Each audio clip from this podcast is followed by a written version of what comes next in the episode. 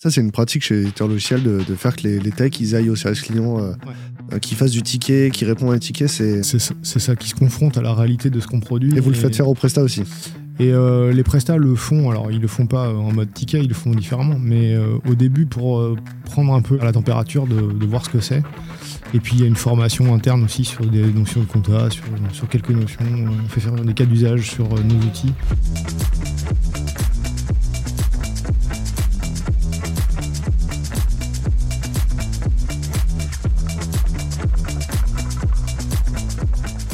Bonjour à tous et bonjour à toutes.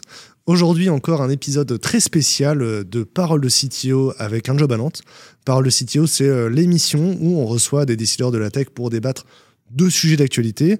Le sujet du jour, c'est l'externalisation des compétences IT dans les startups. C'est vrai que c'est un tabou dans la tech. hein. Quand je suis arrivé à Paris, j'ai été très surpris de voir que les grosses startups, parfois avec 60 personnes, avaient 90% de prestataires qui venaient de, de grosses ESN parisiennes, hein, pour le coup. Et c'est un sujet qu'on n'a jamais réussi forcément à aborder avec des invités sur un plateau. Il y a une forme de d'omerta qu'on va briser aujourd'hui avec trois invités. Est-ce que c'est cool? Alors au milieu, c'est Vincent euh, qui est CTO chez RCA. RCA, c'est un éditeur de logiciels qui accompagne les experts comptables depuis 20 ans. Et toi, Vincent, tu as fait une reconversion 20 ans, 20 ans à tout le monde. Oui, c'est ça. euh, avant d'être euh, développeur et de bosser dans l'IT, euh, j'étais infirmier. Donc j'ai décidé de me reconvertir au bout de 5 ans, 6 ans d'expérience. À l'époque, euh, c'était pas cool. Il n'y avait pas euh, 70 écoles euh, sur euh, chaque trottoir. À euh, l'époque, c'était un autre parcours. euh, ouais, c'était, c'était beaucoup moins simple qu'aujourd'hui. Il y avait de l'alternance? Il y avait de l'alternance, mais j'ai pas pris ce chemin-là. Moi, j'ai fait l'ENI à Nantes. L'ENI à Nantes, c'est une institution, hein. C'est ça. même encore aujourd'hui. hein. C'est ça. Il y a beaucoup de mémoire. Je suis une promotion, ça s'appelait analyse programmeur. Alors qu'aujourd'hui, ce serait concepteur, euh, développeur euh, d'application. CDA, si- si tu me le confirmes, je ne sais pas. je confirme. Euh, Guillaume Leclerc, tu es responsable de SI métier chez Nickel, le compte pour tous ouvert chez votre buraliste. Toi, tu es marathonien, pour l'information. Absolument. Et tu cours depuis longtemps? Ouais, ça fait à peu près 5 ans que je cours. ouais. Pourquoi tu as décidé de courir des marathons de 40 km Parce que des marathons de moins de 40 km, ça s'appelle pas des marathons. On la garde, elle est bien. hein. Euh, Thomas Carpaille de Chaudeau, de Chaudeau Nantes. Oui, chaud précise, hein, Chaudeau Nantes. Et donc, tu es le CTO de l'agence. C'est une agence de conseil spécialisée dans le craft avec un modèle innovant. hein. Thomas, toi, tu es le breton de l'étape et surtout, tu es certifié safe. Est-ce que tu as une explication? Alors, déjà, la certification, c'est une information qui est censée être euh, un peu confidentielle et dont beaucoup trop de gens ont écho. Donc ça, c'est un premier problème. Euh, en vrai, je pense qu'il n'y a pas de lien entre la Bretagne et safe, sauf si on considère que la Bretagne, c'est une safe place. Bon, voilà, j'ai pas trop d'explications. Alors, on discute ensemble aujourd'hui dans le cadre de Un Job à Nantes hashtag Tech. Le collectif regroupe une vingtaine d'entreprises nantaises et vise à faire rayonner la métropole Nantes-Saint-Nazaire et son environnement tech. Vous pouvez retrouver toutes les annonces des entreprises du collectif sur le job board de la cantine du numérique à Nantes. N'hésitez pas à les suivre sur les réseaux sociaux. Euh, il y a effectivement euh, des job dating qui seront en distanciel, en présentiel, à Paris, à Nantes. Suivez-les pour venir rencontrer des Nantais et construire avec eux votre projet de déplacement et d'implantation à Nantes. C'est très cool. C'est euh, la quatrième vidéo euh, aujourd'hui. Et dans la troisième vidéo, on a abordé le sujet du numérique responsable avec Damien Villeneuve de BIAP et euh, Benoît Jacquemont d'Akeneo. C'est plein de sujets super intéressants qui ont été abordés. Pensez à ajouter cette vidéo dans votre watchlist. Et abonnez-vous bien sûr pour voir la suite de cette série. Au programme aujourd'hui, on a trois sujets. Euh, D'abord, on va voir avec nos invités pourquoi les entreprises ont intérêt à susciter des prestataires et comment on le fait bien finalement. Le deuxième sujet, ce sera vraiment l'onboarding de ces prestataires. On a trouvé que c'était le sujet le plus important dans tous les thèmes à aborder, donc on lui a dédié une partie entière. Et enfin, on parlera de l'écosystème nantais, parce que vous pensez bien que euh, les startups et les prestataires, c'est un écosystème euh, qui grandit ensemble et qui ne se ressemble pas dans chaque ville. Donc on parlera bien sûr du marché nantais. Est-ce que c'est bon pour vous? Celle-là, c'est YouTubeesque. C'est est-ce que c'est bon pour vous? Il n'y a pas un truc comme ça avec les mains est-ce que c'est bon pour vous? C'est parti. Alors déjà, donc pour commencer sur la partie de comment choisir les prestataires dans, dans son équipe IT, c'est quoi les ratios dans vos entreprises? Thomas, vous, c'est 100% de prestataires? Euh, oui, nous, on fait que de la prestation actuellement. Après, on intervient chez des clients où il y a plus ou moins de prestations. Donc, je sais pas ce qu'en pense. euh, Parce que le- non, alors, la question, maintenant, je me rends compte, elle n'est pas si bête. Des fois, il y a des agences qui ont des modèles de logiciels ou du SaaS en plus. Oui, nous on fait, euh, on fait que de la prestation. Après, on peut prendre des projets en régie forfaitaire euh, pour des clients, mais on fait que de la prestation à 100%. D'accord. Comment ça se passe chez euh, RCA et chez Nickel? Bah, chez RCA, on a entre 10 et 20% de prestat, ça dépend des, des, des moments de charge, euh, ça dépend des sujets qu'on adresse aussi. Euh, en moyenne, c'est à peu près ça, entre 10 et 20. Chez Nickel On est à peu près à 30%, après c'est vraiment variable en fonction des équipes. Comment ça se, se, se répartit les équipes chez vous? Toi, tu es sur les équipes plutôt back-office, c'est ça? Moi, je gère toutes les équipes de développement. De dev? Et même au sein des équipes de développement, on va pas avoir les mêmes, euh, les mêmes ratios Mhm. de prestations. On a des systèmes plus critiques sur lesquels on est un peu plus verrouillé, Ouais. avec moins d'ouverture euh, sur, le, sur la prestation. C'est les systèmes core banking, c'est ça? C'est ça. Et puis on a les systèmes plus classiques, les applications mobiles, nos applications front office, back Mhm. office, où là pour le coup, euh, on- pour répondre à un marché hyper concurrentiel, on se doit d'aller vite, donc on fait appel à des prestations pour renforcer les équipes. D'accord, c'est plutôt la, la compétition qui vous, euh, qui vous fait appeler à, faire appel à des prestataires? On est sur un marché qui est très tendu, très pénurique en termes Mhm, de, en d'accord. termes de main-d'œuvre. Donc à un moment donné, euh, un recrutement, ça prend plusieurs mois. Le faire venir la personne, le former, ça prend du temps. Parfois, la prestation, ça permet de- d'accélérer les- d'accélérer le traitement. Du coup, euh, pour rebondir, Vincent, toi, tu disais que c'est- ça dépendait des sujets euh, que vous faites appel les gens. Là, récemment, est-ce que le move to cloud, ça a été un sujet qui est un bon sujet pour faire appel à des prestataires? Ouais, complètement. Euh, c'est pas le seul, mais euh, effectivement, c'est un bon sujet. Euh, dans un premier temps, surtout parce qu'on a des personnes compétentes rapidement, euh, avec des prestataires qui ont les compétences, là où on les a pas forcément en interne, où ça Mhm. prend du temps, soit de recruter des gens, soit de les former. Donc c'est, ça permet en avoir quasiment immédiatement, ou en tout cas dans un délai assez court, des gens compétents qui nous aident et qui ont probablement fait ça ailleurs aussi avant. Donc c'est, D'accord. euh, c'est assez déterminant en tout cas sur ce sujet-là. Il y a, d'autres sujets euh, sur lesquels vous avez trouvé que c'était clé euh, de faire appel à des prestataires? Dans l'histoire de RCA depuis qui Ouais, il y, a eu- il y a eu déjà pas mal. euh, alors, moi, j'y suis pas depuis très très longtemps, j'y suis depuis deux ans. Mais euh, on, on prend souvent euh, des prestats aussi pour nous challenger en interne, notamment au niveau des, des leads techniques. Euh, ça permet d'amener un peu de fraîcheur, un peu de vision externe aussi, parce que euh, bah, des gens qui ont fait d'autres choses dans d'autres contextes peuvent amener euh, des choses nouvelles. Donc, c'est aussi pour ça qu'on prend des prestataires.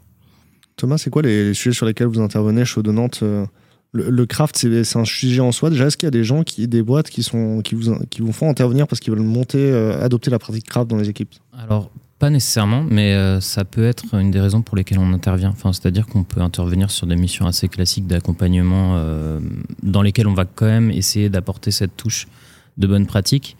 Et effectivement, des fois, on est consulté parce qu'il y a un gros legacy et qu'on veut reprendre la main dessus, ou alors euh, pour améliorer, euh, enfin, ou redesigner des applications d'un point de vue logiciel, par exemple. Enfin, si on veut faire des découpages plus métiers sur des applications, ce genre de choses. C'est de l'architecture à ce moment-là?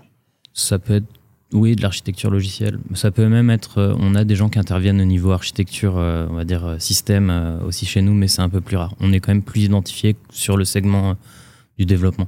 La manœuvre de Conway existe? Tu me lances sur les sujets de Julien. Non, mais là- non, non. Alors, on en a parlé sur le plateau d'avant. euh, sur le plateau d'avant, on a- dans l'émission d'avant, on parle du, du fait que justement, en fait, euh, mettre des indicateurs de CO2 par équipe, ça permet en fait de restructurer comment on, on- gère son CO2. Donc, en fait, la, la manœuvre de Con- Conway dans cette série-là, on en parle vraiment tout le temps, pour le coup. Mais euh, et donc du coup, ouais, comme tu dis, on restructure les équipes, on change les équipes. Euh, c'est pour ça que je te demande si le sujet derrière, euh, c'est de restructurer le SI ou au-delà de l'équipe, ça peut, mais c'est pas c'est pas systématiquement là-dessus qu'on intervient. Après, par exemple, on travaille chez Guillaume, ça va plutôt être, c'est pas forcément pour faire de la restructuration. C'est plutôt pour essayer de faire vraiment de l'accompagnement et amener amener justement potentiellement cette touche de bonne pratique au sein des équipes. Enfin, quand Mhm. on vient chez nous, on a des gens qui sont formés au test, qui sont formés à des pratiques comme le TDD, ce genre de choses. Ils sont pas forcément là pour restructurer euh, ton SI. Quoi.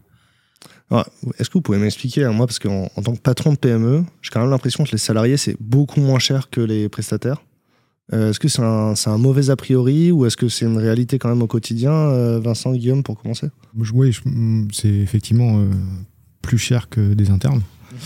Euh, après, il faut savoir ce qu'on va chercher. C'est pour ça.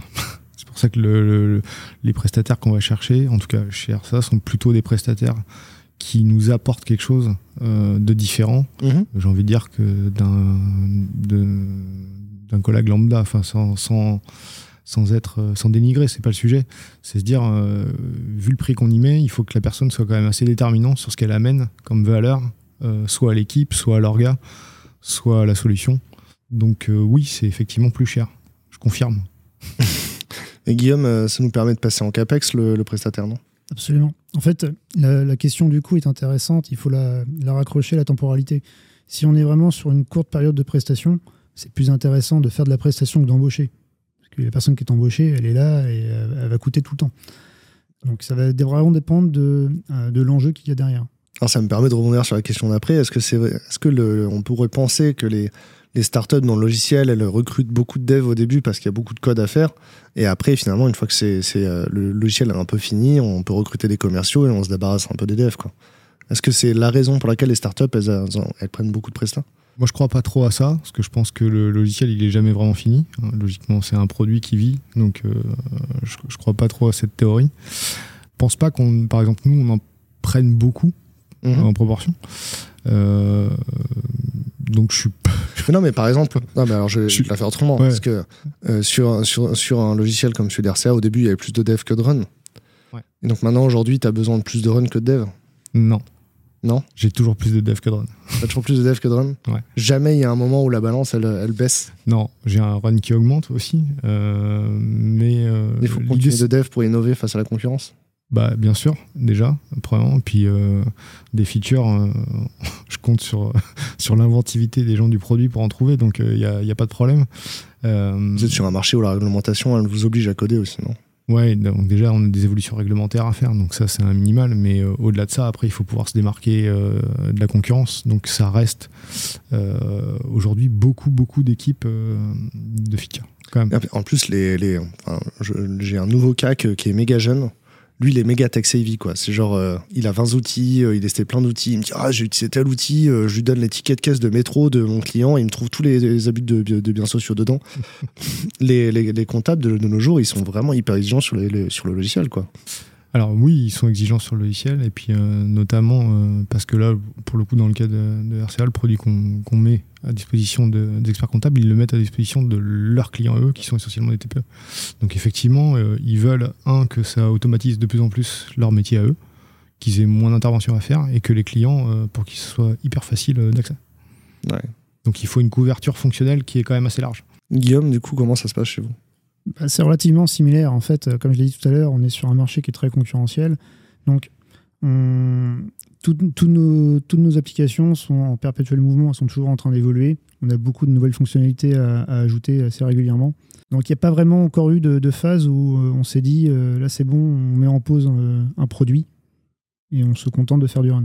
Est-ce qu'il y a des, est-ce y a des big bang migration, genre le jour où vous avez dû adopter Kubernetes, ou peut-être vous aurez jamais ça Est-ce qu'il y a des, tu vois, il y a quand même euh, des gros changements de SI, j'imagine. Vous avez jamais Oui. eu COBOL, par exemple. Alors, non, on n'a jamais eu de COBOL, on, a- on- on est trop jeune pour ça. Mais tu vois, par exemple, dans les banques, euh, le, le sortir du mainframe, c'est un sujet, et c'est plus qu'une transition de SI, quoi. Hum, En fait, dans les banques, je pense que la sortie du COBOL ne, ne se fera jamais. Ils sont trop. euh, On trop peut, la cacher, on peut le cacher sous le tapis, la S400. Alors, il le cache pas, hein, il il l'utilise très bien.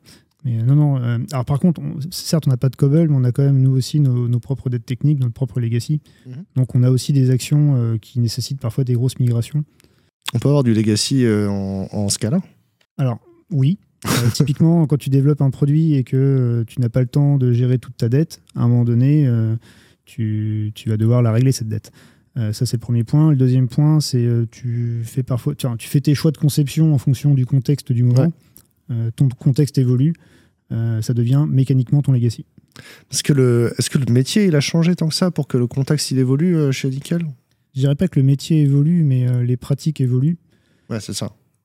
Et ça, ça, c'est ça qui induit beaucoup de changements de comportement. Ouais. Et ça, c'est des moments, du coup, vous avez des transitions, vous avez, même dans la, dans la gestion prévisionnelle des emplois et des compétences, vous avez des compétences que vous en aviez pas besoin l'an dernier, maintenant vous en avez besoin. Est-ce que les, prestataires, ils vous aident à, répondre finalement à, ces- connaissances, tu vois? Je veux dire, il y a deux ans, un data engineer, on savait pas ce que c'était. Euh, De nos jours, on en a, on en a 15 euh, dans une pièce. Euh, Peut-être pas chez vous, mais enfin, de manière générale, il y en a partout. Il y a des, le, cloud engineer, ça n'existait pas il y, a, il y a 4 ans, maintenant il y en a partout. Le DevOps, euh, c'était pas un métier il y a 5 ans, maintenant il y en a dans les boîtes, alors que c'est pas censé être un métier le DevOps. Est-ce qu'il y a, tu vois, est-ce que les, les prestataires vous aident à répondre à ce, ce besoin finalement d'évolution dans les compétences du SI, quoi Oui, absolument. Typiquement, euh, euh, si, si on restait uniquement entre nous, bah, il y aurait un entre-soi qui se créerait et on n'aurait Ouais. pas, on pourrait pas suivre le rythme du marché euh, informatique qui évolue très très vite. Ouais. On n'aurait pas les dernières pratiques, euh, que ce soit en termes de méthode, que ce soit en termes de technique. L'intégration de prestataires, ça nous Mm. permet aussi de nous challenger, de nous remettre en question et puis d'avoir cet apport extérieur. Un peu, euh, alors ça- on tu sais qu'on l'a dans les petites startups aussi. hein, les- la petite startup où ils sont trois à faire du Ruby on Rails depuis 10 ans, ils sont toujours convaincus que Ruby on Rails c'est le truc le choix du monde. hein. Et euh, tant qu'ils verront rien d'autre, ils n'ont pas de raison de penser autrement. C'est une forme d'effet tunnel finalement, quoi. Thomas Parce que c'est quelque chose que tu as déjà vu, toi? Euh, L'effet tunnel dans des sociétés? Ouais, ça, ouais. Les gens qui font du Scala, ils pensent que Scala c'est génial et qu'il n'y a rien de mieux, quoi. Euh, Déjà, je suis assez d'accord avec ce qu'a dit Guillaume dans le sens où, euh, enfin, tu peux produire du legacy dans n'importe quel langage. euh, Enfin, t'as pas besoin de faire. Enfin, tu peux. Et au contraire, tu peux faire euh, du COBOL et avoir un code qui est très maintenable, euh, etc. Même si de fait, tu es sur une techno qui est peut-être un peu dépréciée. Euh, Après, si tu fais du JavaScript, euh, ce sera legacy dans deux ans, c'est sûr, quoi. Ouais, mais même, euh, enfin après, ta définition de legacy, elle peut euh, être changeante en fonction des personnes, mais nous on considère que potentiellement euh, ce que tu as écrit au sprint précédent, c'est déjà legacy, parce que ça répondra peut-être pas à ton futur besoin métier. Mhm. Donc euh, voilà, après il y avait un- quelque chose d'intéressant aussi sur l'entre-soi que, que- dont tu as parlé, c'est nous aussi on essaye de pas avoir que des clones pour éviter d'avoir... enfin que des gens qui sont formatés de la même manière et essayer de justement de s'apporter de nouvelles connaissances et essayer par exemple de voir comment on peut apporter des bonnes pratiques sur euh, le passage sur le cloud, sur ce genre de choses. Voilà, du coup, je pense que ça, c'est un des trucs euh, qui est intéressant, mais dans tout type de boîte, le fait d'avoir euh, des gens qui Mm. sont pas des clones et d'avoir une variété de compétences, même si après, tu. Enfin, nous, comme on a quand même un, un axe euh, sur notre prestation qui nous semble important et qui est un prérequis, ça veut pas dire que les gens chez nous, chez nous sont tous des clones derrière. Mais après, j'ai un peu perdu ta question d'origine, Bah, je t'avoue. Non, mais ça marche. euh, En fait, ça marche aussi parce que. euh, Justement, je suis, je suis étonné euh, ce que, ce que- sur, la- sur ta réponse, parce que quand on est une ESN spécialisée, tu vois, Mhm. euh, justement, on a travaillé avec un consultant de Shodo qui était bon en craft. On s'imagine que tous les autres vont, vont être pareils. Justement, tu me dis non, nous on cherche à avoir une diversité. Ah, non, on est quand même, ça reste le, notre cœur de métier, mais ça veut dire que, par exemple, euh, euh, je sais pas, on fait euh, plusieurs technos chez, chez Shodo. Enfin, t'as pas que des consultants qui font du Java, par exemple. T'as des consultants qui font d'autres choses. T'as des gens qui vont avoir euh, cette compétence craft, mais en même temps être euh, un peu spécialiste du Green IT. Mhm. On a des gens qui donnent des conférences là-dessus. Donc, en fait, on a un cœur de compétences, mais on fait plein de choses autour et euh, on tourne enfin ça reste euh, comment dire des choses sur lesquelles on est tous et toutes sensibilisés à l'intérieur de la boîte mais euh, ça, enfin ça veut pas dire qu'on a que cette compétence en fait chez Shodo tu vois ce que je veux dire? Ouais, je comprends. Comment on fait pour, euh, pour qu'un prestataire qui s'en va, euh, il s'entaille pas avec la- toute la connaissance du SI, quoi? Là, Finalement, voilà, si tu as pris un cloud. prestataire pour, euh, pour mettre le cloud, pour mettre, pour mettre un prestataire qui fait du DevOps, quand il s'en va, est-ce qu'il y a encore. euh, comment on fait pour que la pipeline de CI ne tombe pas le premier jour où il s'en va, quoi? Alors déjà, on ne le met pas tout seul sur un sujet, c'est ce qu'il y a de mieux. Le binomage, c'est la solution? Le binomage, c'est au moins une solution, c'est pas la solution. Il y a effectivement écrire la doc, il y a le fait de partager euh, au plus grand nombre. Euh, ça, ça permet de, de limiter. Mais après, on sait très bien que de toute façon, les prestats comme les internes, hein, d'ailleurs, quand ils quittent la boîte, il y a une partie de la connaissance qui part avec eux. C'est Mm. toujours le cas. euh, voilà. Donc, ce qui est compliqué à Les internes, ils ont trois mois de préavis pour, la... pour qu'on Ouais, gère, bien sûr. Mais euh, bon, euh, trois mois, ça passe très vite. Euh, ils ont des tâches opérationnelles, donc ils passent pas trois mois à faire de la réversibilité. Trois mois pour, trois mois pour recruter un DevOps, c'est pas assez long, quoi. Non, on recrute pas des DevOps. Il n'y a pas de DevOps chez Euh, Il y a des gens qui font du DevOps, mais il n'y a pas de DevOps. Il y a des gens qui ont appris la méthode de DevOps? C'est ça. Il y a des gens qui ont le mindset DevOps, et heureusement, on en a besoin. Euh, par contre, je ne crois pas au titre d'ingénieur DevOps, si je veux être très clair. Ah, Pourquoi il n'y a pas de gens qui. c'est- c'est- Pourquoi il n'y aurait pas de gens dans le métier DevOps?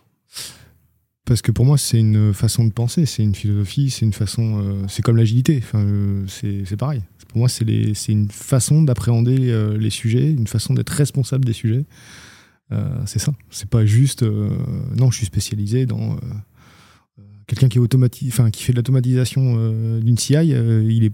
il- oui, il fait, enfin, il fait une tâche, mais c'est pas du DevOps. C'est- Mm. ça va plus loin que ça.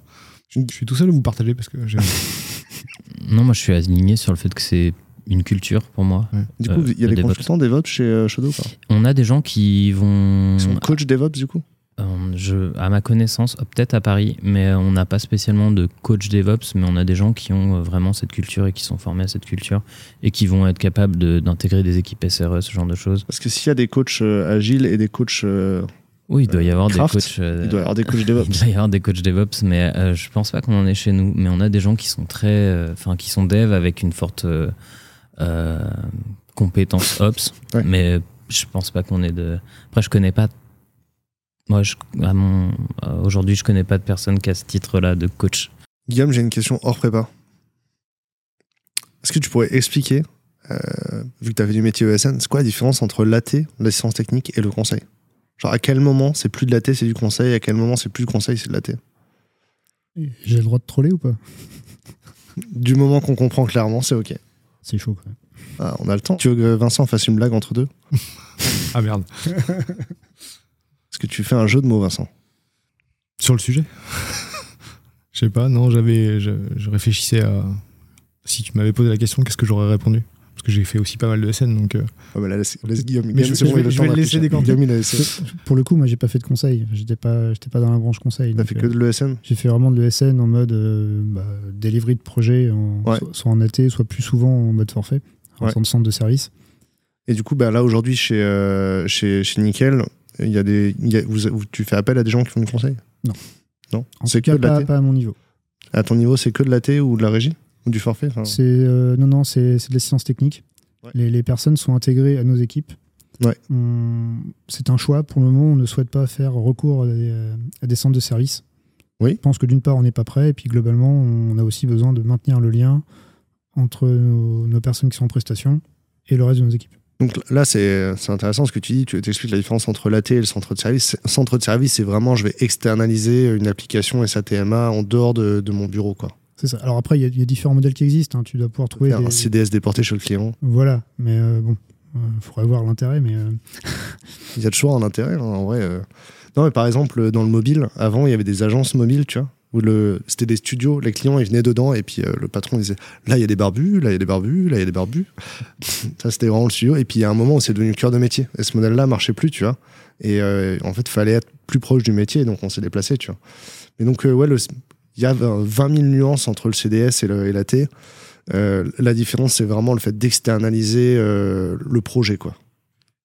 Je dirais même plus que le projet, enfin plus que le projet, parfois c'est carrément le produit que tu vas externaliser. Le produit logiciel. Nous aujourd'hui, on n'est clairement pas prêt à faire ça. On souhaite garder vraiment la main sur nos produits. Euh, puis on a des équipes internes qui sont tout à fait compétentes aussi pour les maîtriser. Donc on a besoin d'avoir cette, euh, cette proximité avec nos, euh, les ressources externes, les prestataires. Ok. Vincent, euh, toi, tu fait du conseil? Moi, j'ai fait du conseil? Ouais. Non. Perdu. Euh, non. J'allais faire un troll, j'allais dire le, le conseil, c'est celui qui écrit les PowerPoint et la c'est ceux qui réalisent, mais on est un peu là. Enfin, le conseil, c'est toujours un. Dans les consultants chez Nika, ils sont pas facturés 350 euros la journée. C'est vrai. Je, je C'est confirme. c'est pas de la thé. hein. C'est pas de la T. Euh, après, est-ce que euh, le prix qu'on facture euh, est lié à l'activité ou à La qualité de. À la valeur ajoutée, au moins. T'en penses quoi, Thomas Vous, vous êtes une agence conseil. hein. moi, j'ai vu euh, sur la plaquette commerciale, il y avait marqué euh, On fait du conseil, mais pas que. agence de conseil spécialisée en craft. Ouais, on fait du conseil, mais pas que. Mais euh, on fait de la thé dans le sens où, par exemple, je pense que chez Nickel, où on travaille, on fait de la thé avec une partie de conseil dans le sens où on va essayer de diffuser, d'être, euh, enfin, de diffuser des bonnes pratiques, euh, d'amener l'équipe à faire mieux. Donc c'est en ça qu'on essaie d'amener de la plus-value. Après, euh, moi, j'ai fait des missions de conseil où effectivement, j'étais chargé de faire des audits dans des équipes, ce genre de choses. Donc faire des PowerPoint pour que des gens réalisent derrière. On en fait aussi, mais effectivement, on essaie d'amener de la valeur à un autre, à un autre niveau et sur des temps plus courts et sur, enfin, il y a aussi une question de durée où je suis pas sûr que tu puisses faire des missions de conseil à 100% du temps euh, euh, Ah, tous les jours chez le client où tu factures, euh, je sais pas, 1000 euros la journée, quoi. Bah, c'est, ouais, et puis dans, dans une mission de conseil, il faut qu'il y ait un livrable à la fin. Donc, c'est, Oui. le, fameux PowerPoint. C'est un, livrable. C'est des... Je sais pas pourquoi dans l'IT, on n'a pas de manager de transition. Tu vois. Dans les autres métiers, on fait appel à des managers de transition pour ce genre de sujet. Genre, euh, il faut déployer un nouveau SIRH. Faisons appel à un manager de transition qui va s'occuper de ça. Tu vois. C'est typiquement le genre de choses, nous, dans l'IT, bon, ben, faut mettre en place la pratique DevOps. faisons appel à du conseil pour le, pour le mettre en place. Le livrable à la fin, c'est peut-être, euh, je sais pas, bah, le, le nombre de déploiements euh, qui a augmenté ou euh, des KPI de déploiement qui ont été mis Mhm. en place. C'est, c'est- ouais, je sais pas. Moi, c'est ce genre de choses que je. Enfin, par exemple, sur des audits, sur des produits, euh, je, conse- je conseille des préconisations et des actions et des métriques à mesurer avant-après pour mesurer si, les changements sont effectifs, par exemple. Parce qu'effectivement, s'il n'y a pas de. si on n'a pas d'outils de mesure lorsqu'on expérimente lorsqu'on donne du conseil sur, euh, sur des directions où aller, en fait, ça n'a pas de sens. Enfin, vous aurez juste des ressentis sur lesquels vous basez à la fin euh, pour savoir. euh, je sais pas, oui, euh, mon changement sur le SI, il a fonctionné, il n'a pas fonctionné, c'est très relatif. Quoi. Ah, puis un changement. Ben, l'adoption d'une techno aussi. Par exemple, si, si tu passes de Java 6 à Java 8, il y a un moment où ça va être fini, quoi. Ouais, mais c'est aussi parce que tu as des contraintes d'un point de vue sécurité, criticité, je sais pas chez vous, mais vous avez peut-être pas envie d'avoir des briques logicielles euh, qui sont en Java 6 dans votre SI si c'est exposé, s'il y a des failles. Ma connaissance, on n'est plus en Java 6. Voilà.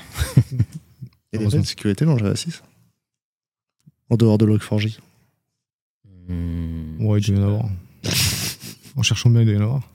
Euh, Est-ce que vous faites appel à des freelances plutôt que des ESN de temps en temps? Alors, ça peut arriver. Nous, les freelances qu'on a, ils sont portés par d'autres boîtes. Donc, euh, finalement. euh, Ils sont portés par des ESN. Ouais, ils sont portés par des SN. Mais euh, il n'y a pas de règle. En vrai, euh, il n'y a, pas de règle.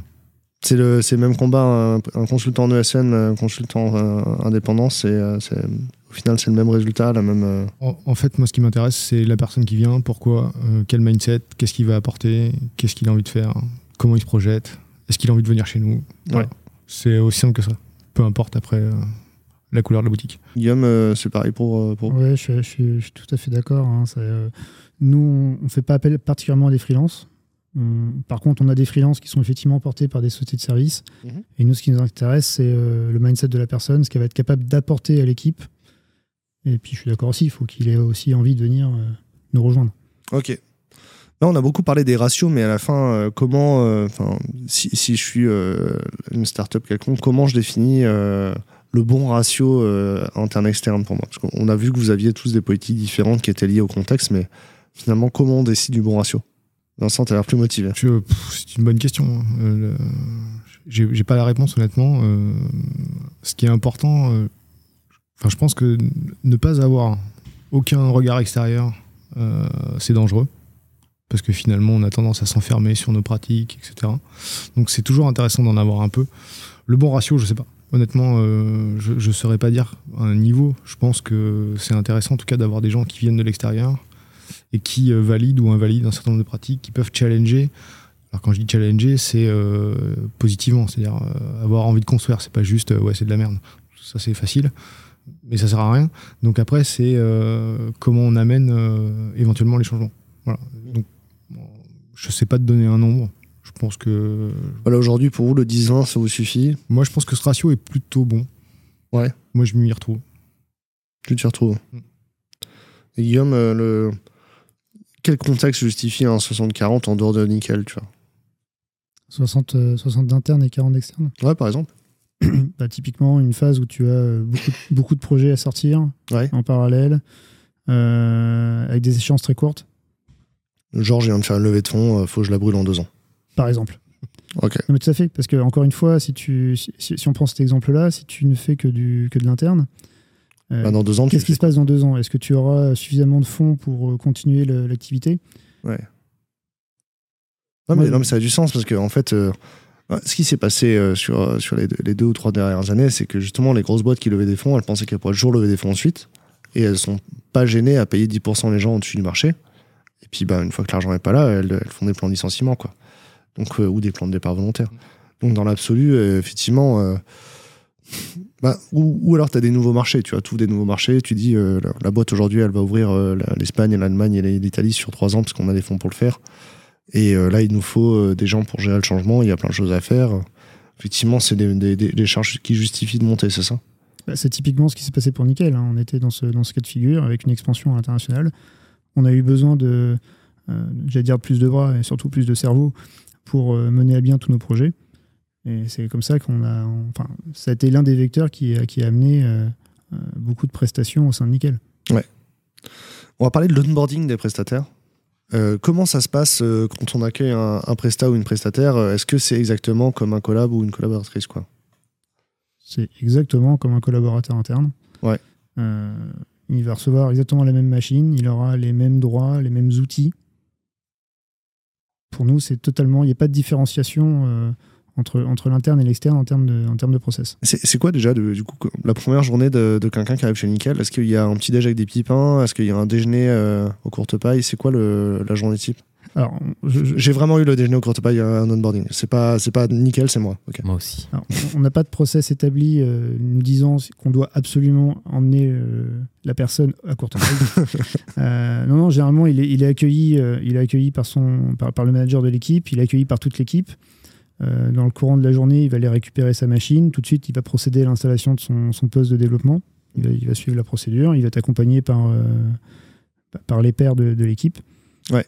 Et puis, euh, ça, c'est la première journée. Dès le lendemain, euh, Est-ce qu'il y a une socialisation euh, parce que, En vrai, dans l'onboarding, la socialisation, c'est un sujet. Et du coup, je me demande si tu vois. euh, est-ce qu'il y a, est-ce que quand tu arrives la première semaine ou le premier mois, il y a un moment de socialisation en général où tu rencontres les gens? Hum, en, en dehors de l'équipe, tu veux dire? Euh, Est-ce que c'est en dehors de l'équipe? J'ai envie de te dire en dehors de, de l'IDE, quoi. Ah, tu, tu parles de socialisation avec des, des vraies personnes en face Ouais. Oui, bah en fait, euh, on, s'arrange, nous, pour que les, les équipiers euh, soient présents sur site euh, ensemble. Ouais. Ça, c'est pareil, ça, ça favorise grandement à la fois l'onboarding, mais également les échanges après en termes de pratique. Enfin, c'est plus fluide que si on était tous, tous en virtuel, chacun chez soi. C'est possible, mais c'est préférable de le faire quand même aussi en, en physique. Et Vincent, du coup, euh, bah, vu que tu embauches que des experts, normalement, t'as pas, presque pas besoin de leur livrer de doc, ils arrivent, ils savent déjà, quoi. Non, pas du tout. Euh, ils sont experts sur leur domaine, pas sur euh, les logiciels qu'on produit nous. Donc forcément, on, on- on les accompagne. Le système est assez proche de ce qui a été décrit par Guillaume. Euh, on, on déjeune avec eux le premier midi, ils voient l'équipe, etc. Enfin, ils sont embarqués. La spécificité peut-être qu'on a, enfin qui doit exister ailleurs, mais que je trouve assez intéressante, c'est qu'ils sont formés sur les logiciels. Et euh, il y a un temps de travail aussi avec le service client, parce qu'on a un service client. Et Ouais. du coup, on prend les appels euh, qu'il y a de, des clients, justement, euh, des outils, qui permettent de voir, d'avoir un œil sur les problématiques, comment le logiciel est utilisé, etc. Ça, ça, c'est une pratique chez l'éditeur logiciel de, de faire que les, les techs, ils aillent au service client, Ouais. même si c'est deux jours par mois, qu'ils fassent du ticket, qu'ils répondent à des tickets, c'est... C'est ça- ça qui se confronte à la réalité de ce qu'on produit. Et vous le faites faire au Presta aussi. Et euh, les prestats le font, alors ils le font pas en mode ticket, ils le font différemment, mais euh, au début pour euh, prendre un peu le, euh, comment dire, la température, de, de voir ce que c'est. Et puis il y a une formation interne aussi sur des notions de compta, sur, sur quelques notions. Euh, On fait faire des cas d'usage sur euh, nos outils. Ils apprennent ce que c'est le CAPEX? Non. Non, nous n'apprend pas le CAPEX. Euh, C'est quoi les notions de compta qu'on peut voir euh, en- sur une Bon, c'est demi-journée c'est des notions euh, de base hein, sur euh, les débits, les crédits. enfin, c'est des rappels. hein, c'est quelles sont les différentes classes de compte, etc. Comment c'est utilisé, comment on les paramètres dans le logiciel. ça, ça permet d'avoir une, euh, une entrée sur la plateforme Ouais. et de, de voir dans quel écosystème on va être. En fait. ça, ça permet de comprendre aussi euh, les discussions quand il y a des features métiers. C'est euh, tiens, il y a tel truc. ça parle, ça parle d'une, je sais pas moi, de TVA. Ah oui, ok, j'ai deux trois notions. Mais ça, en- ce midi, on en reparlait, genre la TVA, il y avait sur le ticket, il n'y avait pas la TVA euh, somme. Il y avait les deux, deux TVA sur, la- le, sur le ticket, il n'y avait pas la somme des deux TVA. Je me suis demandé si en scannant le justif, euh, le logiciel allait reconnaître la TVA totale. Il a fait l'addition et il m'a noté TVA mix. J'étais en mode incroyable. C'est fou ce qu'on sait faire aujourd'hui. Thomas, c'est c'est quoi les, les bons onboarding? Toi, tu, toi qui, euh, qui place des consultants, enfin qui a des consultants dans tes équipes qui vont, c'est quoi les, les onboarding où ils sont mieux accueillis? Euh, bah déjà, nous, on a deux sortes d'onboarding parce qu'on en fait un aussi euh, pour avoir une vie de, une vie de groupe euh, chez Shodo. Donc, Ouais. euh, on a un onboarding Shodo où on essaye de. C'est une journée un peu hors du temps euh, où, en gros, on fait l'accueil, euh, petit-déj. euh, ensuite, on va te montrer les outils, les locaux, les, spécificités un peu internes. Et puis après, l'après-midi, souvent, on fait une activité qui n'a rien à voir avec le monde du développement. Un peu au choix du ou de la salariée. Et après, Parce que euh, chez Shodo, il y a deux sorties par an. Vous allez au ski le- l'hiver et vous allez à la, à la plage l'été ou on a pas? aussi des séminaires. euh, on vient de faire le premier là à Nantes euh, récemment, mais oui, c'est vrai qu'on est en fait. Un séminaire à Nantes, ça, ça ressemble à quoi? Vous faites du vélo dans les vignes ou pas? Non, on a fait, un- on est allé à l'île de Ré et on a fait, euh, on a fait du bateau, on a fait du vélo aussi d'ailleurs dans les vignes. Il y avait des vignes Il y avait Ouais, du il y avait vélo des vignes, il y avait du vélo. Franchement, un week-end à Nantes, il y a des vignes et du vélo très souvent, s'il n'y a pas une 4 L. C'est vrai, mais là on était, on est parti, euh, on est parti un peu plus au sud. Mais euh, donc on a cette partie-là, mais qui est à notre main, donc euh, c'est plus facile. Mais en général, bah, comme l'a expliqué Guillaume, les consultants ils sont quand même assez bien accueillis et ils sont, enfin ils sont soumis aux onboarding qu'on a chez, chez nos clients. Par exemple, enfin moi je travaille chez Carrefour où c'est full remote, l'onboarding c'est compliqué parce qu'on donne de la documentation, qu'on est en train de le retravailler pour que ça soit un peu plus friendly euh, en termes d'expérience euh, développeur parce qu'arriver lire de la doc c'est pas forcément essentiel mais ne serait-ce que faire du pair avec tes collègues euh, ça peut te permettre de mettre la main rapidement de te sentir utile d'apprendre plus rapidement que de lire de la doc donc euh, enfin, par exemple moi je donne des précos euh, aux clients quand ils nous demandent mais euh, mais voilà, on est très soumis à. Enfin, quand on vient pour une mission de dev, on, on fait l'onboarding comme c'est. C'est quoi les précos euh, que tu donnes aux clients bah, par exemple, sur euh, les missions où c'est du, enfin, où il y a beaucoup, beaucoup de remote, c'est quand même d'essayer d'avoir un, un moment où on peut se retrouver parce que en, en virtuel, c'est compliqué. Enfin, si c'est possible en physique. Par exemple, les internes, des fois, ils ont des séminaires, des choses comme ça qui leur permettent de rencontrer les gens, mais les prestats, c'est pas toujours évident. Les prestats, ils ont pas accès à la cantine? Il n'y a pas de cantine Si. chez vous aussi? Il y a une salle pour déjeuner, mais il n'y a pas de cantine. Ils ont pas une taxe euh, sinon pour. euh, tu sais, des fois, tu as, un droit d'entrée euh, quand tu es prestataire dans des cantines. Enfin, par exemple, là où je suis chez Carrefour, il faut payer 5 euros de plus. Enfin, de base, tu Ouais. t'assois, tu as payé 5 euros. Quoi que. Normal. Mais, euh, mais sinon, à part ça, il y a peu de différence. Mais euh, c'est essayer de créer du lien. Essayer... Enfin, moi, ma préco, c'est vraiment travailler en équipe. Quoi. Faites du pair, faites du mob, ça va permettre d'intégrer les gens. Ça, ça reste ma préco. euh. Est-ce que le préconiser de faire du mob, c'est pas normal quand on fait du craft? Si, mais moi, je suis vraiment en plus très, très sensibilisé sur ce sujet. Donc euh, voilà. Mais euh, le mob, c'est une pratique qui, qui peut faire peur parce que ça peut sembler être très coûteux. Donc euh, c'est pour ça. Je vous conseille de mesurer, de prendre des métriques si vous si vous vous lancez là-dedans. Mais les onboarding en mob coûtent moins cher que les onboarding euh, standards où il y a quelqu'un qui fait rien et qui lit de la doc ou qui se lance dans une première tâche à l'aveugle sur un projet. Voilà. Il y y a un trend sur, sur TikTok et sur euh, Instagram où il y a, il y a un nouveau qui arrive dans la boîte, tu vois. Et euh, il y a quelqu'un qui dit à, à la développeuse Ah, foutu l'aide, euh, il est en train de démarrer. euh, ah, tu veux qu'on fasse du pair? Et puis euh, il- partage son écran. Et puis là, pff, il est sur un fond d'écran blanc et du coup euh, sur un idéo en blanc. Ah oui, j'ai vu. Et du coup, là, là, les yeux sont éclatés. Le, le, le, le pair programming, le mob programming, vous faites ou pas, Vincent Guillaume? Le pair, oui. Le mob, il y en a, mais assez peu, en fait. Je, je pense aussi que dans le mob programming, il n'y a pas juste euh, les limites qu'on met, nous, en tant que, que manager ou dirigeant. Je pense qu'il y a aussi des devs qui se sentent euh, jugés, en fait. Ouais. Je pense qu'il y a, il y a des. Enfin, c'est un sentiment, hein, euh, mais je, je pense qu'il y a aussi euh, cette peur d'être jugé euh, en groupe, quoi. Non, c'est vrai, il y a des gens qui n'ont pas l'habitude de coder devant d'autres personnes et ça fait vraiment peur. euh, Enfin, même le père, ça fait peur euh, des gens. Puis c'est exigeant, en fait, euh, même euh, mentalement. Bah, En fait, c'est comme quand tu passes au tableau à l'école, quoi. C'est ça. Sur ton cahier tout seul, tu trouves la solution, tu passes au tableau, tu n'y arrives plus. Parce que c'est ça, c'est ça, Guillaume, la notion qu'on décrit là, le mob, euh, j'ai pas trop envie d'en faire. Enfin, je veux bien regarder, mais c'est pas moi qui code, quoi. Il faudrait demander aux développeurs, mais c'est peut-être ça le sentiment qu'ils peuvent avoir, effectivement, euh, de présenter leur travail comme ça dans tout le monde. Mais toi, en tant que manager, euh, si, si le, s'ils font du mob, mais que le onboarding, il, il se passe sans souci, c'était une bonne raison de le faire. Moi, j'ai pas de, j'ai aucune contre-indication à ce qu'ils fassent du pair. Ils font déjà du pair programming. Le mob, ils font, ils font essentiellement de la mob review. Ça va pas beaucoup plus loin. Mais euh, s'ils veulent euh, eux changer les pratiques et expérimenter des choses, ils ont carte blanche. Parce que dans l'absolu, euh, toi, ce qui est important pour toi, c'est la qualité du logiciel à la fin. Oui.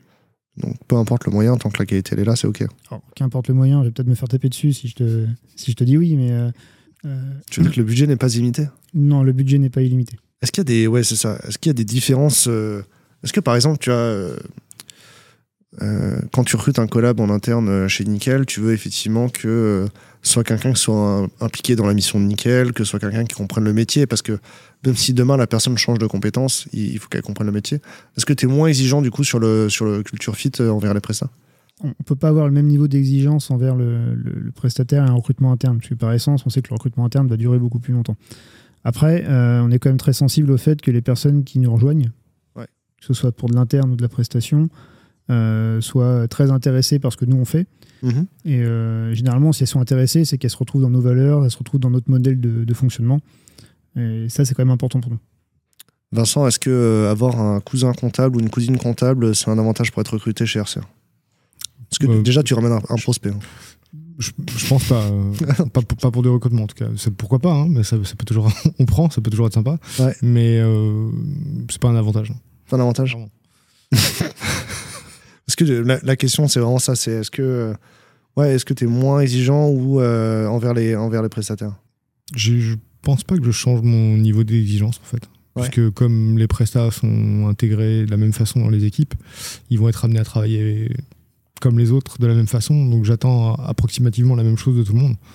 C'est-à-dire le plus d'implication possible, euh, dire quand ça va pas, dire quand ça va, euh, remonter les, points critiques, etc. Donc, euh, et j'attends voilà, un niveau de qualité assez important. Et justement, du coup, est-ce que les, un, collaborateur ou une collaboratrice qui va rester au moins de 3 ans, a priori, vous ça dépend de votre turnover, je ne sais pas, mais du coup, est-ce que un prestat que euh, tu t'attends qu'il reste 6 mois seulement, est-ce que tu t'attends à ce qu'il soit efficace euh, plus vite, tu vois?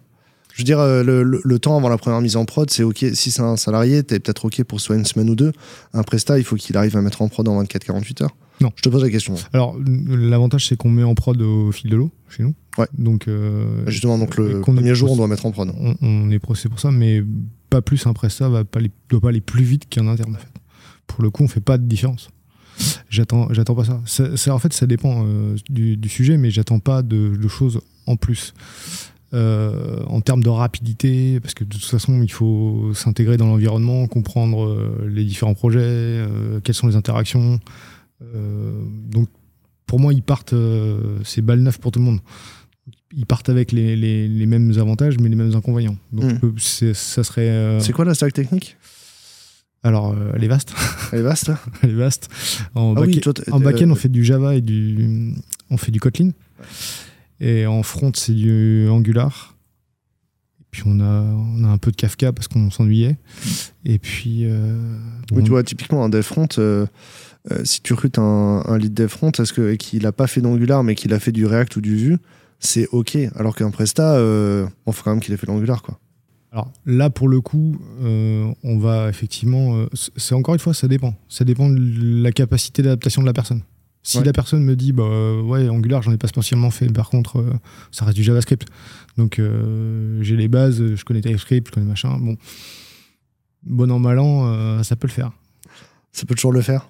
Ça peut toujours le faire. Après, effectivement, je te rejoins quand même. Effectivement, on va, on va enfin, à deux profils où on se dit, bah, les deux profils sont bien. S'il y en a un qui est plus capé Angular, on va le prendre. Par contre, si j'ai un profil Angular qui est plus capé, mais que je sens moins bien dans le mindset, je vais préférer prendre quelqu'un d'autre qui n'a pas forcément euh, le niveau, mais qui va avoir le bon mindset et je sais qu'il va, faire des différences euh, dans le temps.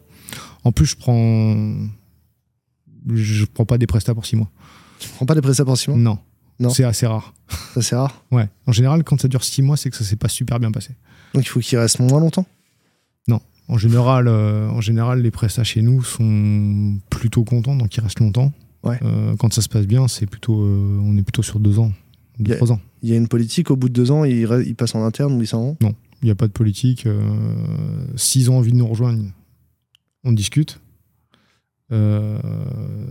si, voilà, on ne fait pas de forcing non plus. Il y, a, y, a, tout un tas de, de, devs qui sont aussi contents en ESN parce qu'ils ils ont envie de bouger de contexte tous les, ans, tous les deux ans, tous les trois ans. Et euh, pas de problème avec ça. Par contre, si effectivement ceux qui veulent nous rejoindre, euh, on étudie. Ouais.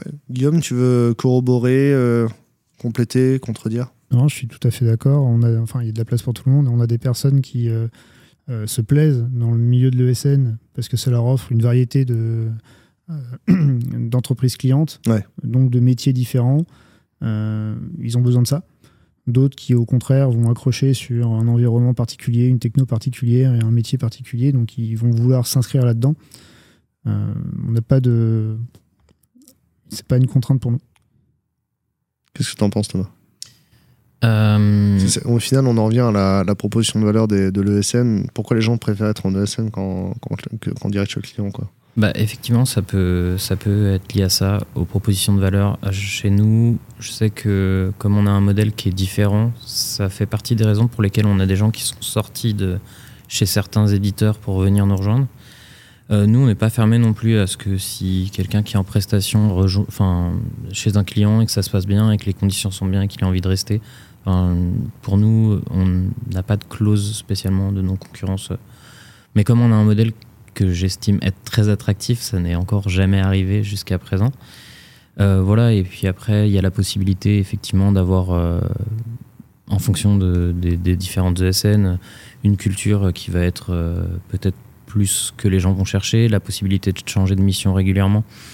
Donc c'est peut-être ça effectivement aussi qui fait, qui peut faire notre force et en même temps notre faiblesse parce qu'il y a des gens qui n'ont pas envie de travailler en société de service et qui ont absolument envie de rejoindre des sociétés, des clients finaux quoi.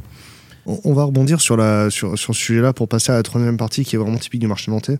La politique de, euh, au bout de deux ans, soit, ça- soit le consultant passe en interne, soit, euh, soit il change de, client, c'est une politique qui est assez locale dans, certains, dans certaines villes. Elle n'y est pas à Nantes, visiblement, euh, tel que vous en témoignez. Ou est-ce que je me trompe? Il y a des endroits à Nantes où ça se fait, ce genre de politique? Oui, je pense qu'il y a des, je pense qu'il y a des sociétés qui sont sur ces modèles-là, en tout cas. Ouais. Euh, par contre, je pense que c'est, ça a été très vrai il y a quelques années. Euh, ça l'est beaucoup moins, je pense. Ouais. Ce que, ce que tu veux dire, c'est aussi qu'il y a, il y a une diversité dans, la, dans, le, dans les secteurs à Nantes. Genre, euh, Ouais, voilà. A- c'est pas Toulouse où tout est centré autour de, de l'aéronautique, quoi. C'est ça. Vous avez quand même beaucoup de bancaires. Il y a beaucoup de bancaires. Historiquement, il y a beaucoup de bancaires. c'est pour ça que Nickel, vous êtes installé ici Ouais, ça faisait partie des critères. Il y avait le, le- la proximité entre Paris et Nantes. Ouais. C'est un peu plus de deux heures en train, mais ça se fait. Euh, il y a la mer pour attirer les cadres. Mine de rien. Euh, Il y a des très bonnes écoles d'ingénieurs. Non, non, c'est une vérité. hein. En vrai, euh, Nantes, euh, Mais- pendant le Covid, euh, c'était euh, terre d'expat. hein. Personne ne voulait aller à Lyon. hein. Non, non, mais je, suis- je suis d'accord, mais c'est, c'est- je, je pense que ça peut intéresser aussi les non-cadres. Mais c'était ma- juste ma réflexion. Du coup, tu nous, euh, tu nous disais c'était euh, c'était soit Nantes, soit Londres, c'est ça? Londres, il y a la Tamise, ça, c'est bon pour aller à la- c'est pour, bon pour se baigner aussi, quoi. Ouais, après, les, les coûts à Londres sont différents, donc je pense que c'était moins intéressant. D'accord. La différence entre Londres et Nantes, c'est euh, c'est vraiment le coût de la vie. Oh, Il y a un petit climat aussi, quand même. Climat. Thomas, toi, t'as bossé à Rennes, t'as bossé à Paris aussi? Ouais.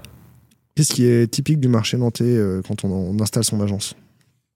Alors, euh, moi, ce que j'ai bien aimé ici, c'est la facilité de se créer un réseau plus qu'à plus qu'à Paris. Enfin, en fait, on a très vite. euh, Enfin, nous, on est, on s'est localisé ici à la cantine du numérique. Ouais. Et on a bénéficié d'un réseau euh, qui était très très cool, euh, très chouette dès le début, ce qui nous a permis de rencontrer donc pas mal de clients, de bosser par exemple rapidement avec Nickel, euh, qu'on connaissait pas forcément euh, quand on s'est installé, euh, de rencontrer pas mal de clients. Enfin, c'est la facilité. Tout le monde se connaît un peu. C'est, enfin, c'est, Prendre un café à la cantine, c'est vraiment un, rituel. Genre, euh, c'est une bonne occasion en tout cas de croiser des gens euh, de, notre réseau. Enfin là, il y a personne, mais euh, Il y a personne dans le, ca- dans- y a personne dans le café? Non, j'ai l'impression qu'il y a personne. Mais voilà, c'est, un peu. Je pense c'est parce que ça manque de lumière, moi je crois qu'il y a trois personnes. Mais clairement, ouais, il y a personne qui est en train de prendre un café et de réseauter. Mais ce matin, vraiment, il y avait, euh, il y avait des rendez-vous dans tous les sens, même dans, le, dans la partie centrale. là. Mais en tout cas, c'est un peu ce, ce réseau, ce côté, euh, je sais pas, euh, enfin, très facile d'accès. En fait, c'est très facile de rencontrer des gens avec qui on peut échanger. C'est moins le cas à Rennes? Euh, bah, à Rennes, en fait, j'ai pas trouvé de lieu aussi centralisé. Après, tout simplement, on n'a pas du tout euh, commencé à travailler à, Rennes, nous. euh, et moi, quand j'y étais à l'époque, je travaillais pour une très grosse ESN en tant que développeur. J'avais pas vocation à essayer de trouver du contact, quoi. C'est vrai qu'il y a un, un, un show doer à Lille qui m'a contacté et je lui ai dit bah, viens, prendre un, viens, on fait un resto à, Rat- à Ratec. C'est parce que voilà, il m'aurait dit un resto n'importe où, je l'aurais pas fait. Je la flemme. Mais le Ratec, c'est the place euh, to se rencontrer. Il y a, il y a cet esprit-là, la, la cantine, c'est un, lieu de- un lieu de rencontre, quoi. C'est la place du marché.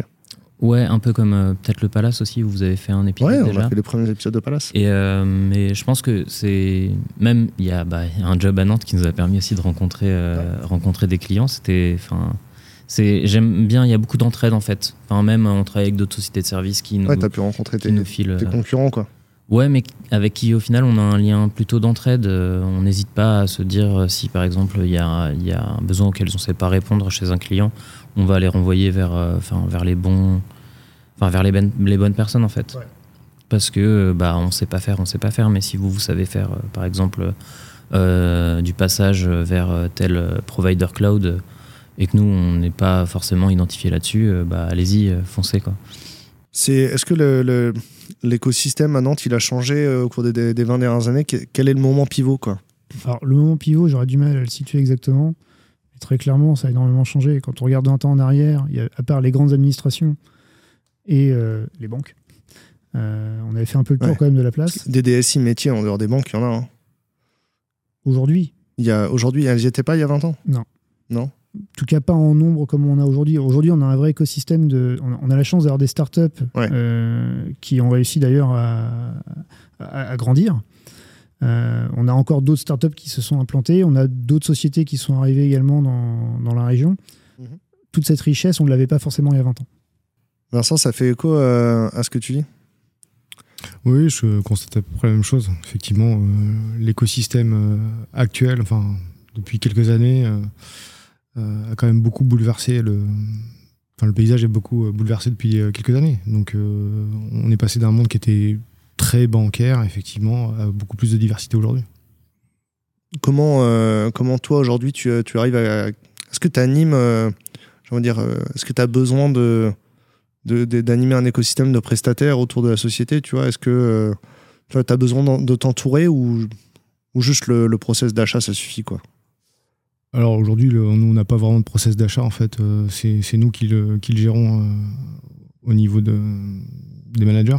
Ouais. C'est donc euh, animé, euh, oui, d'une certaine manière. Euh, effectivement, euh, comme disait euh, Thomas, euh, la cantine, euh, plus euh, les meet-up locaux, euh, etc., permet de rencontrer du monde et de faire venir euh, des gens intéressants. Est-ce que tu penses que si tu avais des. En mettant tes équipes à Nantes plutôt que dans une autre ville, tu as plus facilement accès à des compétences Je, pense clairement que, que Nantes attire euh, pas mal là-dessus. ouais, Et, et oui, le. Enfin, en même temps, euh, oui, mais il y a beaucoup de boîtes, donc euh, à titre personnel, là, je pense que la, la- la concurrence aussi est rude. La- ce que je veux dire, c'est que l'offre, l'offre de, de compétences des ESN, elle est aussi euh, assez diversifiée parce qu'il y a une diversité de, de- une diversité de clients en face. Quoi. Parce que quand tu as un seul gros client ou deux gros clients euh, ou une un seul secteur qui recrute, ben, du coup, en fait, tu as l'impression que toutes les ESN sont, sont grosses et ont la même taille que leurs clients en face. Tu vois. Est-ce qu'on peut imaginer qu'à Nantes, vu qu'il y a une diversité de clientèle, il y a des PME qui, en- qui emploient des, des prestataires aussi euh, Du coup, il y a une diversité qui se retrouve côté des prestataires aussi? Ouais, pour, moi, il y a une diversité du côté prestataire. Il n'y a, pas de. euh, moi, je traite pas avec des gros prestataires, dans le sens où c'est des, des grandes ESN. Euh, je parle en volume. hein. Euh, Ouais. euh, donc, moi, je suis plutôt avec des, travaille plutôt avec des structures de, de, de taille moyenne sur, localement. Quoi. Vous êtes combien aujourd'hui chez RCA au total? On doit être entre 220 et 230. Du coup, tu, ça t'intéresse pas forcément de travailler avec une ESN où ils sont plus que 2000, quoi. Euh, non, encore une fois, je cherche euh, un état d'esprit qui n'est pas forcément celui de ces ESN qui répond à d'autres euh, standards en fait, Ouais, et puis qui répondent à d'autres besoins. hein. et d'autres besoins, Ouais. mais qui sont pas les miens. Clairement. Toi, Guillaume, chez, chez Nickel, vous êtes combien aujourd'hui? Alors, l'entreprise, on est euh, 750. Après la DSI, on est euh, 160 personnes, grosso modo. Et on monte un peu plus de 200 en comptant les prestataires. Hmm. Vous êtes déjà un, un cran au-dessus, ça te permet de travailler avec des prestataires qui sont plus gros ou tu cherches quand même. euh, Pour l'instant, encore une fois, on est euh, toujours sur le même modèle, à savoir de la, de la prestation de proximité. Ouais. Euh, on n'a pas franchi le pas d'aller sur le centre de service. Pour l'instant, on n'en ressent pas le besoin, ce qui ne veut pas dire que ça n'arrivera jamais. Mais pour l'instant, on est plutôt sur des acteurs, euh, des acteurs, des acteurs très locaux. Ouais. On n'est pas encore rentré des, dans, des grosses, dans les grosses ESN. Parce qu'il y a des startups euh, qui sont à 15-25 et qui font déjà appel à de l'offshore pour euh, tout ce qui est TMA ou MCO. C'est pas, euh, c'est pas quelque chose de courant euh, ici dans la région, quoi. Hmm, Non. J'en ai pas en tête. C'est pas grave. Toi, vous avez jamais vu ça dans vos carrières non plus? Non. Non. Ouais, alors, Moi, je l'ai mis en place en, en société de service, mais plutôt sur des gros clients euh, parisiens.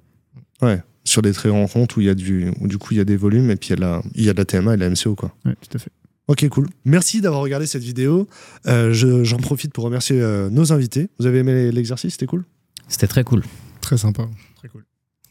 Euh, vous pouvez rencontrer RCA, Nickel et Shodo euh, sur le dispositif Un Job hashtag Tech. Vous venez de regarder le quatrième épisode de Parole de CTO avec Un Job.